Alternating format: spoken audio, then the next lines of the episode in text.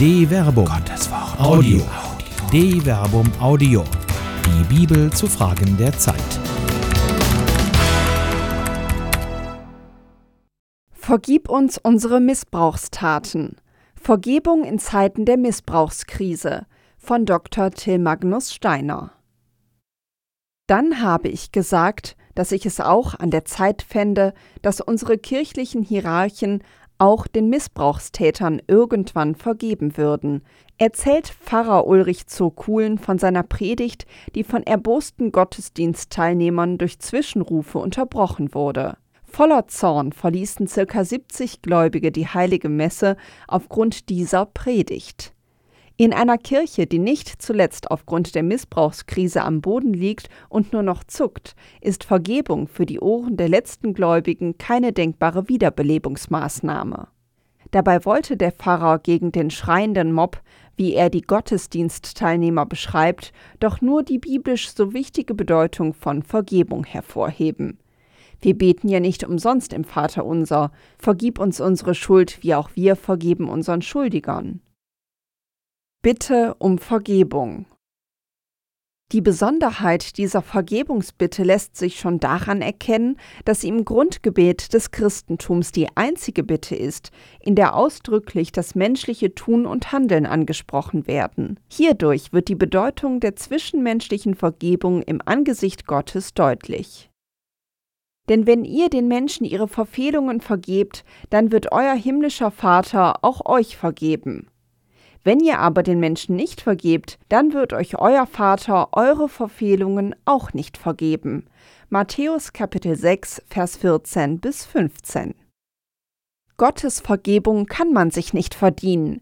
Die Kirche kann im Angesicht Gottes nur hoffen, dass Gott ihr die Taten der Priester vergibt. Aber gemäß dem Matthäusevangelium ist die zwischenmenschliche Vergebung eine notwendige Bedingung für den Empfang der göttlichen Vergebung. Dieser Gedanke ist bereits in einem nur auf Griechisch überlieferten Auszug aus dem Buch des Weisheitslehrers Jesus Sirach zu finden. Vergib deinem Nächsten das Unrecht, dann werden dir, wenn du bittest, deine Sünden vergeben. Ein Mensch verharrt gegen einen Menschen im Zorn, beim Herrn aber sucht er Heilung. Mit einem Menschen gleich ihm hat er kein Erbarmen, aber wegen seiner Sünden bittet er um Verzeihung. Er selbst, ein Wesen aus Fleisch, verharrt im Groll. Wer wird seine Sünden vergeben? Sirach Kapitel 28 Vers 2 bis 5 Die Missbrauchstäter und diejenigen, die sie schützen, haben nicht nur gegen Gott oder die Kirche gesündigt, sondern sie haben sich gegen ihre Brüder und Schwestern gewendet, ihnen Unrecht, Leid und Qual zugefügt. Wie sollen die Opfer den Tätern vergeben können? Erst wenn sie den Tätern vergeben können, kann die Kirche um Vergebung für sie bitten. Aber wer könnte sie zwingen? Nur wenn du vergibst, werden dir auch deine Sünden vergeben. Ein solcher moralischer Imperativ wäre in diesem Falle eine Vergewaltigung. In diesem Falle ist die Sprachwelt des Alten Testament vielleicht theologisch realistischer. Jemanden zu vergeben wird im Hebräischen durch das Verb salach ausgedrückt, und das einzige mögliche Subjekt dieses Verbes ist Gott. Nur Gott kann vergeben. Und die Voraussetzung der Bitte um Vergebung sind Reue, das Schuldbekenntnis und die Umkehr, wie es der Beter in einem Psalm formuliert. Selig der, dessen Frevel vergeben und dessen Sünde bedeckt ist. Selig der Mensch, dem der Herr die Schuld nicht zur Last legt und in dessen Geist keine Falschheit ist. Solange ich es verschwieg, zerfiel mein Gebein, den ganzen Tag musste ich stöhnen. Denn deine Hand liegt schwer auf mir bei Tag und bei Nacht. Meine Lebenskraft war verdorrt wie durch die Glut des Sommers. Da bekannte ich dir meine Sünde und verbarg nicht länger meine Schuld vor dir. Ich sagte, meine Frevel will ich dem Herrn bekennen, und du hast die Schuld meiner Sünde vergeben. Psalm 32, Vers 1 bis 5. Doch dabei gilt immer, dass der Täter sich keine Vergebung erwirken oder verdienen kann.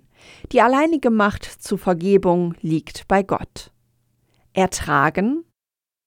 Nun könnte man beim Durchblättern des Alten Testaments einwenden, auch dort findet sich die zwischenmenschliche Aufforderung zum Vergeben. Die Brüder Josefs, die ihn misshandelt und verstoßen hatten, so dass er als Sklave nach Ägypten kam, wo er zu einem mächtigen Mann aufstieg, hatten nach dem Tod ihres Vaters eine große Sorge, nämlich, dass ihnen Gerechtigkeit widerfährt. Als Josefs Brüder sahen, dass ihr Vater tot war, sagten sie, wenn sich Josef nun feindselig gegen uns stellt und uns tatsächlich alles Böse vergilt, das wir ihm getan haben. Genesis Kapitel 50, Vers 15. Darum entscheiden sie sich dazu, im Namen ihres toten Vaters zu handeln. Deshalb ließen sie Josef wissen, Dein Vater hat uns, bevor er starb, aufgetragen, so sagt zu Josef, Ach, vergib doch deinen Brüdern ihre Untat und Sünde, denn Schlimmes haben sie dir angetan. Nun also vergib doch die Untat der Knechte des Gottes deines Vaters. Als man ihm diese Worte überbrachte, weinte Josef. Seine Brüder gingen dann auch selbst hin, fielen vor ihm nieder und sagten, Hier sind wir als deine Knechte. Josef aber antwortete ihnen, Fürchtet euch nicht. Stehe ich denn an Gottes Stelle? Genesis Kapitel 50, Vers 16 bis 19. Josef wird ihnen ihre bösen Taten nicht vergelten. Dies steht ebenso wie die Vergebung nur Gott zu aber auch vergeben wird er ihnen nicht, denn um Vergeben bitten sie nicht. Im hebräischen Text ist nicht das Wort Salach zu finden, sondern die Aufforderung Sa na Pesha.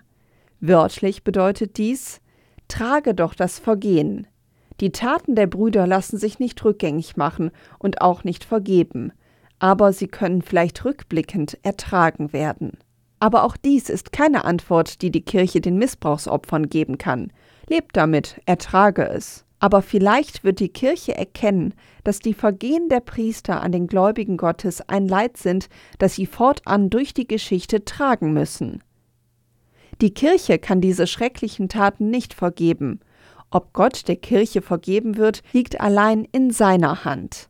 Daher sollte jeder Priester, ob Täter oder nicht, im Namen der Kirche vor Gott und den Opfern des klerikalen Missbrauchs um Vergebung bitten, so dass die sündige Kirche den Weg zum gnädigen und barmherzigen Gott finden möge. Und wenn die Kirche dort eines Tages ankommen sollte, wird Gott vielleicht die Missbrauchsopfer fragen, kann ich ihnen vergeben? Eine Produktion der Medienwerkstatt des katholischen Bildungswerks Wuppertal Solingen-Remscheid. Autor Dr. Till Magnus Steiner. Sprecherin Jana Turek.